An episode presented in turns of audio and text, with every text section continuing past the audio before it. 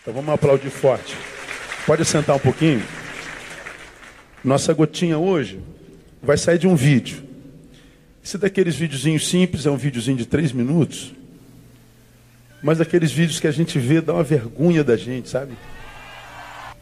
A gente, a gente vê é, é, vídeos como esse, estão, estão ajeitando lá.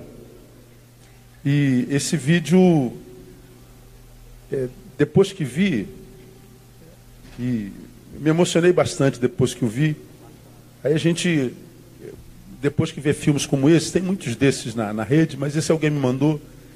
E se a gente tem um pouquinho de vergonha na cara, só um pouquinho, se ainda, se ainda resta assim um mínimo de vergonha na cara de cada um de nós, quando a gente vê um vídeo desse, a gente só pode pedir a Deus perdão mesmo. Então assista, depois a gente lê um versículozinho para nossa reflexão. Vamos lá.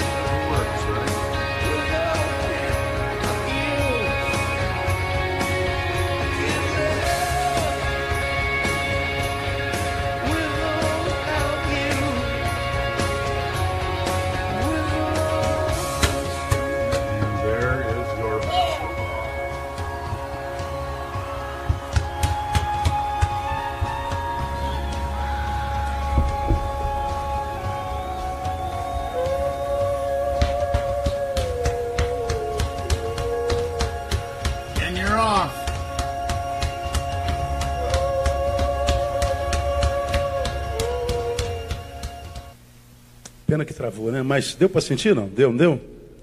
Não era para travar o vídeo, era, para ir direto para você ver a, a luta desse menino para subir com a bola para brincar no segundo andar. Aí ele bota no elevadorzinho, chega lá em cima e para tirar a bola de cima da cadeira.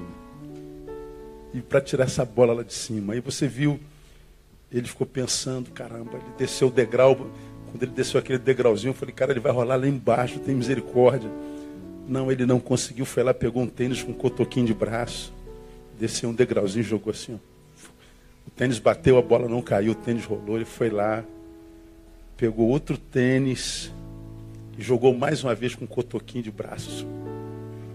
Não deu jeito, ele desceu o pezinho do, do da cadeirinha, subiu em cima com a cabecinha, tentou, jogou a bola, caiu, depois que a bola cai, ele vai batendo com o cotoquinho dele.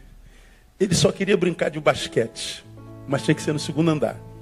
E o que eu achei lindo ali é que o pai que fumou não ajudou nada.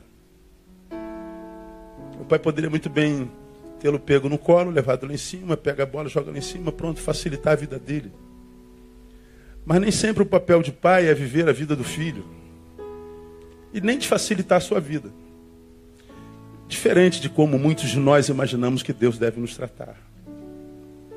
Que Ele tem que facilitar a nossa vida, que Ele tem que tornar a nossa vida fácil porque nós somos pobres coitados. Nós somos pobres infelizes, injustiçados pela vida.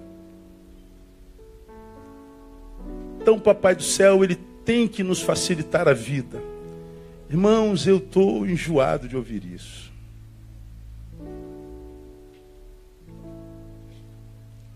Eu estou me cansando de crente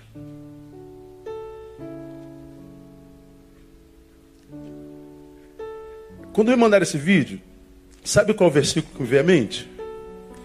24, 13 de Mateus. Não precisa abrir que você sabe de cor. Jesus diz assim: Mas quem perseverar até o fim, esse será salvo. Vamos juntos? Mas quem perseverar até o fim, esse será salvo. Mais uma vez. Mas quem perseverar até o fim, esse será salvo. Então, todos nós sabemos, está em 24 de Mateus, é o Sermão do Monte, e nesse esse versículo está inserido naquele período de versículos que falam sobre o princípio de dores, perseguição, falsos profetas, peste, aquela coisa toda que você conhece.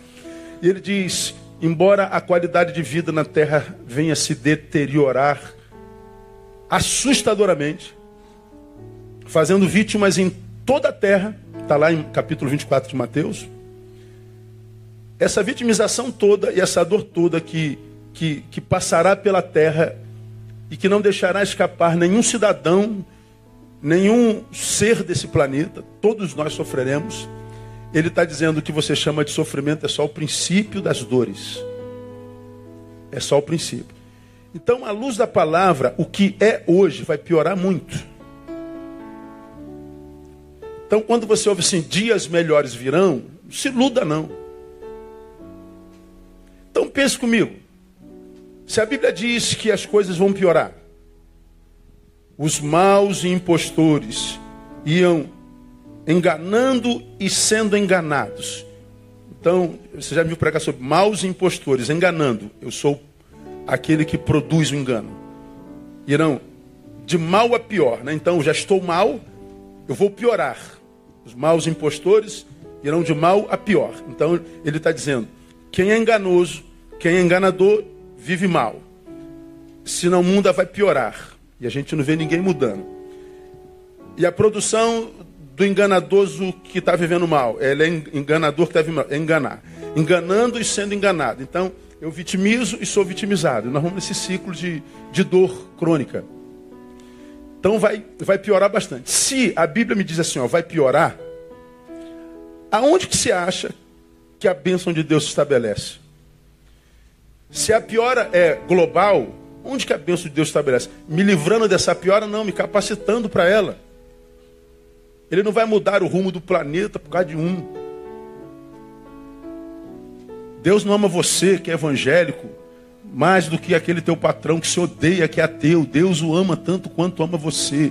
Ele não tem prazer na dor nem do seu filho a, a, amado, nem daquele filho que nem o reconhece como pai ou ser existente. Então a bênção de Deus não é bênção de Deus para me livrar da dor. A bênção de Deus é bênção de Deus para me capacitar para ela, para que quando ela chegar eu esteja pronto. Então, é, quando a Bíblia fala assim, aquele que perseverar até o fim será salvo, claro que ele, ele fala de eternidade, mas eu creio com toda a minha alma, não tem dúvida disso, que antes da salvação eterna, nós passaremos e passaríamos, estamos passando ou deveríamos passar por algumas salvações terrenas e temporárias. Aquele que perseverar será salvo. Bom, na eternidade já está posto. Mas se eu persevero em ser quem eu sou em Deus, eu vou vivendo salvações diárias. Eu vou vivendo salvações permanentes e constantes. Salvações, por exemplo, como é, salvo da, da vida aquém das minhas possibilidades. Qual é a possibilidade? Você tem capacidade para viver que nível de vida? Que qualidade de vida? Você tem capacidade para chegar aonde em, em, em, evolução, em expansão de mente? Você tem capacidade para ser o quê entre os homens e em Deus? Olhe para você no espelho e diga do que, que você é capaz. Bom, quando a Bíblia diz que se eu continuo sendo quem sou, sou salvo, eu sou salvo da desgraça de viver uma vida quem das minhas possibilidades. Portanto, sou salvo de uma vida medíocre. Por que, que eu falo sobre isso? Quando eu vejo um garoto desse sem braço e sem perna, eu não posso, sei lá, dar uma topada numa pedra e dizer vida desgraçada. Já falei sobre isso aqui. Porque se dar topada numa pedra é vida desgraçada, imagina não ter pé para dar topada. Se você está cansado de andar a pé porque não consegue comprar um carro, vida desgraçada porque eu não aguento mais andar a pé, imagina não poder andar porque não tem perna nenhuma. Se você acha que a vida é desgraçada porque você tem que usar essa muleta de olho chamada óculos, imagina quem não enxerga nada. Se você acha que a vida é desgraçada porque comeu arroz e ovo, imagina quem mora no Sudão, come uma vez por semana. Se você acha que a vida é desgraçada porque teu casamento está em crise, e aquela na Síria que viu o seu marido e seus filhos todos sendo dizimados pela guerra? Então, quando eu vejo um moleque desse, sem braço e sem perna, mas quando eu olho para o rosto dele, vejo alegria, vejo disposição para correr atrás de uma bola. Qual é o teu objetivo, moleque? É, é bater a bola. Eu quero jogar basquete. E o moleque está feliz. E a gente vive reclamando da vida, vive chorando da vida, vive murando da vida, vive nhenhenhé. Uma geração mimi. Uma geraçãozinha que se magoa com tudo, tudo que a gente fala magoa. Tudo que diz magoei e tal. Que, que, coisa chata, meu. Que gente pequena, que cabecinha de, de formiga.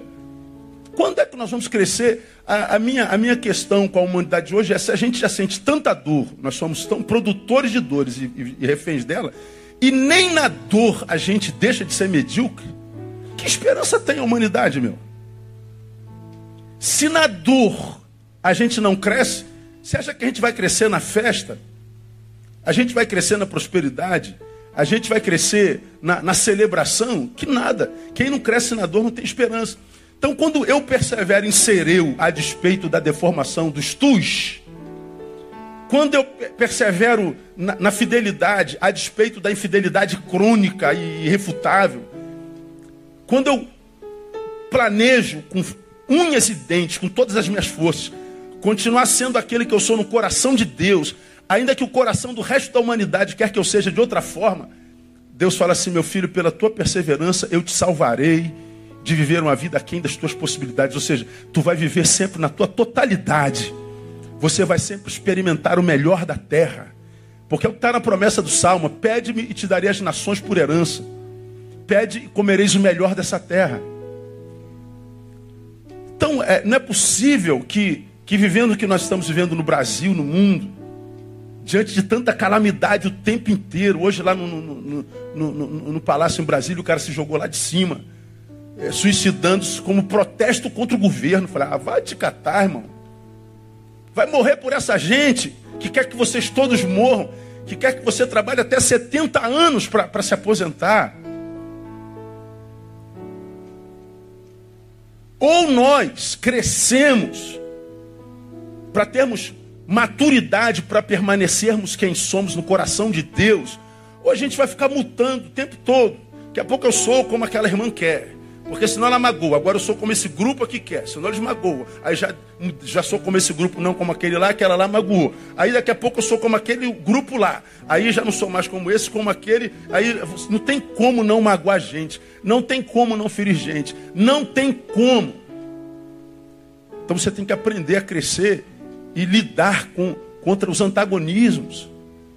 Para que a gente saia dessa cultura do mimimi, de gente melindrada, pequena, medíocre.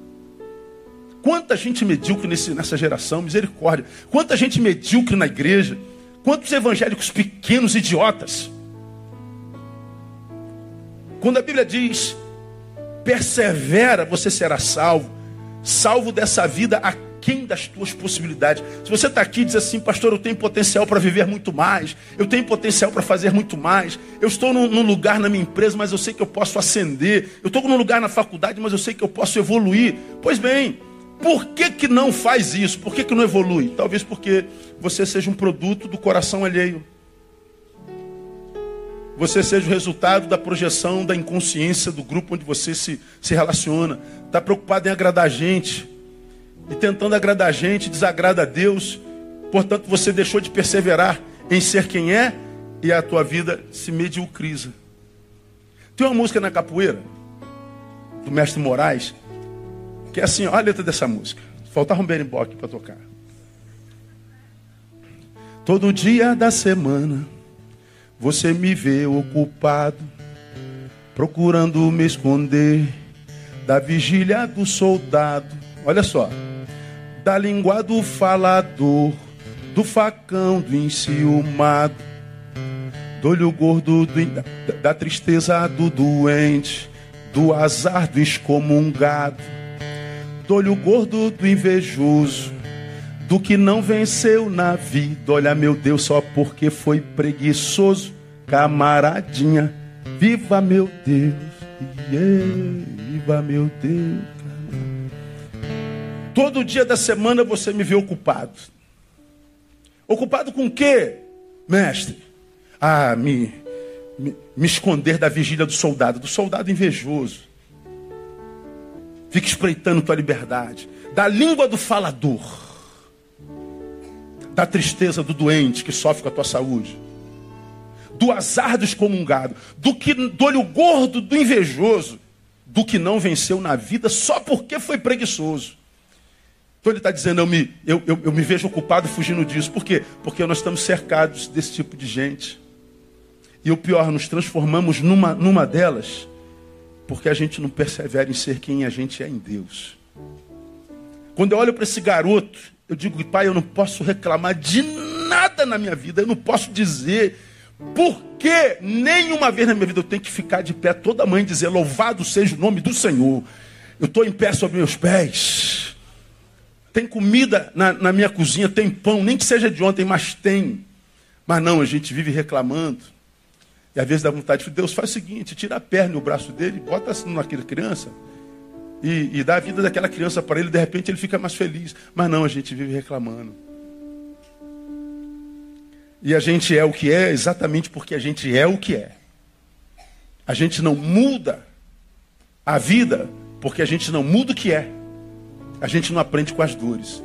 Então, quando a Bíblia diz persevera, para que você seja salvo, salvo de uma vida aquém das tuas possibilidades, salvo também da dependência alheia. De entender que você não precisa dessa pessoa que está do teu lado, da tua frente, para nada. Você depende de Deus. Quando eu entendo que eu dependo único e exclusivamente de Deus, eu sempre vou ter alguém do meu lado, eu não vou experimentar solidão, porque toda relação de quem depende de Deus nunca é de exercício de poder e nem de cobrança. É só de crescimento e edificação. Estou com João, estou com Maria, Não é porque eu dependo dele, portanto, a hora que ele quiser ir, ele vai, a hora que ele quiser voltar, ele fica. Se ele quiser vir, ele vem. Se não quiser, não vem. Nunca haverá cobrança. Por que, João, você não veio? Por que, que você está indo embora, João? Não há cobrança. Então não há nunca relação de opressão. Quem depende única, única e exclusivamente de Deus, deixa o outro ir e vai embora a hora que quiser. Deixa o outro ser quem é, porque o outro, porque é uma relação de qualidade, te permite ser quem é também. Então nunca tem exercício de poder. Estou indo embora, vai com Deus, estou voltando, seja bem-vindo, acabou. Agora, por que, que a, a maioria dos seres humanos, todas as relações são tóxicas, fazem mal? Porque são relações de poder. A gente já não dá cabo da nossa vida, vai dar cabo da, do outro. Vou estar contigo para me aborrecer, você vai estar com outro para se aborrecer, você vai estar comigo para se aborrecer, você já tem aborrecimento demais na vida, fica sozinho. Agora, por que, que as relações são tóxicas e fazem mal? Porque a gente fica interdependente. A minha alegria depende da dele, a minha planificação depende da dele, a minha estima depende da, da, da, da ação dele. E aí essa relação é uma relação da qual Deus se exclui. Então, meu irmão, quando, quando a Bíblia diz, é, persevere, você vai ser salvo, é salvo da dependência alheia. E por último, para a gente adorar, salvo de mim mesmo. Nem o persevera quem você é no coração do Pai, e eu te salvo de si. Ora. Porque você acha que Jesus, antes de começarmos a jornada com ele, ele disse assim: Neil, negue-se a si mesmo. Você quer vir após mim? Negue-se. Se você vier após mim consigo, eu quero que vocês saibam que o teu si mesmo é capaz de estragar uma relação tua, ainda que comigo.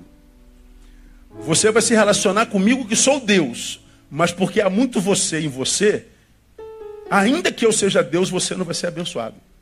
Então, Neil, negue-se. Livre-se de si. Ponha o teu si mesmo no seu devido lugar. Diga para ele que esse trono do teu coração já tem alguém sentado. Não troque Jesus por você no lugar de honra do teu coração. É Jesus dizendo, Neil, não troque Jesus pelo Neil no lugar de honra da tua vida. Deixa o Neil no cantinho e bota Jesus no teu lugar de honra e você vai ver que é Jesus no trono que vai reger a vida do Neil, que quer tirá-lo de lá o tempo inteiro. Então, ele me livra de mim, que sou o meu pior inimigo. Que sou volátil, se está tudo bem, eu adoro, se está tudo mal, eu murmuro. Se me elogia, eu estou feliz, mas se me critica, eu estou infeliz dependente da opinião alheia, dependente da aceitação alheia, dependente da, da presença alheia. Ah, ah, ah, vivo aquém das minhas possibilidades, estou sempre com crise de autoestima, de autocredibilidade, não acredito nas minhas possibilidades. Ou seja, eu sou um medíocre. E aí vira caçador de culpados. Culpado é Deus, culpado é não sei quem, culpado é Não, cara. Se a tua vida está como está, o único culpado é você. Tua mãe pode ter feito isso, teu pai pode ter feito aquilo, teu pastor pode ter feito isso, o papa pode ter feito aquilo. Mas como você já aprendeu, não é o que fazem conosco, é o que a gente faz com o que fizeram conosco. Porque se você foi abusada pelo teu pai, tem um monte de gente que já foi abusada e está de pé. Se você não conheceu o pai e mãe, tem um monte de gente que nunca conheceu o pai e mãe e está de pé. Se você foi humilhado no trabalho, tem um monte de gente que já foi mais humilhado que você e está de pé. Um monte de gente que vive um problema igual o teu ou pior e está de pé. Tem gente que não tem braço nem perna, está de pé. Então, se aquele moleque consegue os objetivos em Deus, você consegue os teus também. Agora, o moleque acreditou que podia. De repente você já é um João grandão e não acredita. E se você não acredita em si, por que, que Deus abençoaria você? Por que, que Deus teria que fazer por você o que compete a si mesmo fazer por si mesmo, a você fazer por si mesmo. O pai ficou olhando o esforço do moleque. Pô, pai, quebra o galho aí, bota esse moleque lá em cima. Não, não. Meu filho não me terá lá todos os dias. Ele tem que amadurecer para se autogestar, para se autobancar e ter autonomia diante da sociedade que não tem dó nem piedade. Cresça, meu filho. É a mesma coisa que termino Quem viu o filme Ray, a história de, de, de Ray Charles, como ele fica cego, né? ele tem uma doença pequenininho e ele perde a visão, muito pobre lá no Tennessee. Aí ele chega em casa, a mãe está fazendo alguma coisa em casa. Aí ele vem, mãe, mãe, mãe, aí ele já não enxergava nada. Aí ele estava tentando chegar no, num cômodo da casa e a mãe vendo o filho é, tateando, tentando chegar. E ele chamando a mãe, a mãe ficou quieta em silêncio para que ele não percebesse a presença dele ali. Aí ele foi andar, tropeçou, caiu, bateu com a cabeça. E a mãe foi tentar proteger, mas ao mesmo tempo ela disse: Não, deixa ele. E ele chorando: Mãe, mãe, me socorre, mãe, mãe, me socorre. E a mãe chorando aos litros. Mas não socorreu o filho, não socorreu o filho. E ela deixou o filho se levantar sozinho. E ele tentou se sorguer. E ele tal. Daqui a pouco ele cai de novo. Aí tem um grilinho lá. Cri, cri, cri, cri, cri. Aí ele ouve o grilo, se distrai. Criança, né? Lúdico, barulho. Aí ele vai tateando. E a mãe vendo, chorando. Aí ele pega o grilinho, consegue pegar o grilinho pelo som. Aí ele fica de pé e sorri. Aí fala assim: Mãe, a senhora está aí, não está? Aí ela pegou, abraçou o filho e disse: Mamãe sempre estará aqui, filho. Mamãe sempre estará aqui. Agora você tem que aprender a viver a própria vida. Então, minha igreja, escuta, escuta isso aqui. Ou você aprende a viver a sua vida, ou você vai ser um frustrado a tua vida inteira. Porque se nós formos no mínimo honestos, ninguém tem obrigação de viver a nossa vida.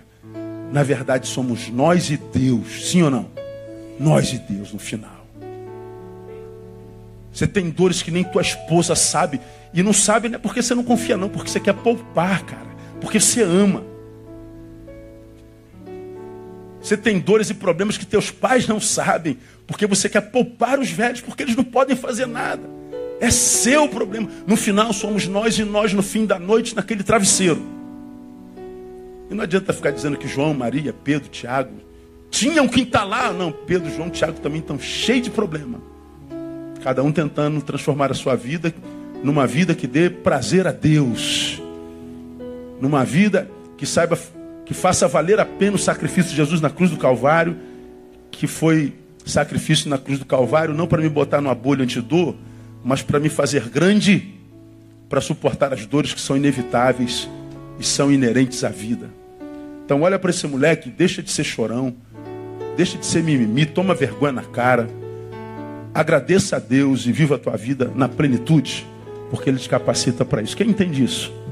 Então aplauda Ele forte, vamos adorá-lo. Vamos ficar em pé, irmãos. Aleluia. Feche teus olhos, uma frase de louvor a Deus. Agradeça ao Senhor pela tua vida. Você tem ouvido para ouvir, você veio com as próprias pernas. Hoje você tomou café, almoçou, alguns já jantaram, se não jantaram, vão jantar. Mil caíram ao teu lado no mundo hoje, dez mil à tua direita, você não foi atingido. Dardos inflamados do maligno foram lançados contra você e você nem viu. Deus o libertou. Aleluia. Hoje ele te guardou debaixo das suas asas e à sombra da sua destra. Por isso você termina o dia na sua casa adorando o seu nome, ouvindo a sua palavra. Por isso, Pai, nós te prestamos o nosso melhor louvor nessa noite. Queremos, ó oh Deus, um coração grato e não murmurador. Queremos um coração adorador e não murmurador. Nós não queremos, ó Deus, transformarmos nessa geração mimimi de meninos crônicos, meninos em corpos de velhos que não crescem jamais. Nós queremos, ó Deus, um coração grato se a nossa fé é provada, como provada foi a capacidade desse menino, nós queremos sermos aprovados da nossa fé. Se a prova é inevitável, nós queremos a aprovação, não a reprovação. Então, Deus, ajuda-nos a transformar a dor em escola. Ajuda-nos a transformar a adversidade em degrau. Ajuda-nos a transformar o antagonismo numa escola que nos ajude a criar resistência. Ajuda-nos a crescer. Ajuda-nos a viver perseverança, permanecermos aquele que nós somos no teu coração, para que tu nos livres de uma vida aquém da possibilidade, para que tu nos livres de nós, para que tu nos capacite, ó Deus, a depender somente do Senhor. Estamos erigindo agora um trono de louvor a Ti. Assenta-te sobre o trono dos louvores de Betânia e recebe a honra e a glória e o louvor e a gratidão da Tua igreja. Aleluia. Aplauda Ele em nome de Jesus.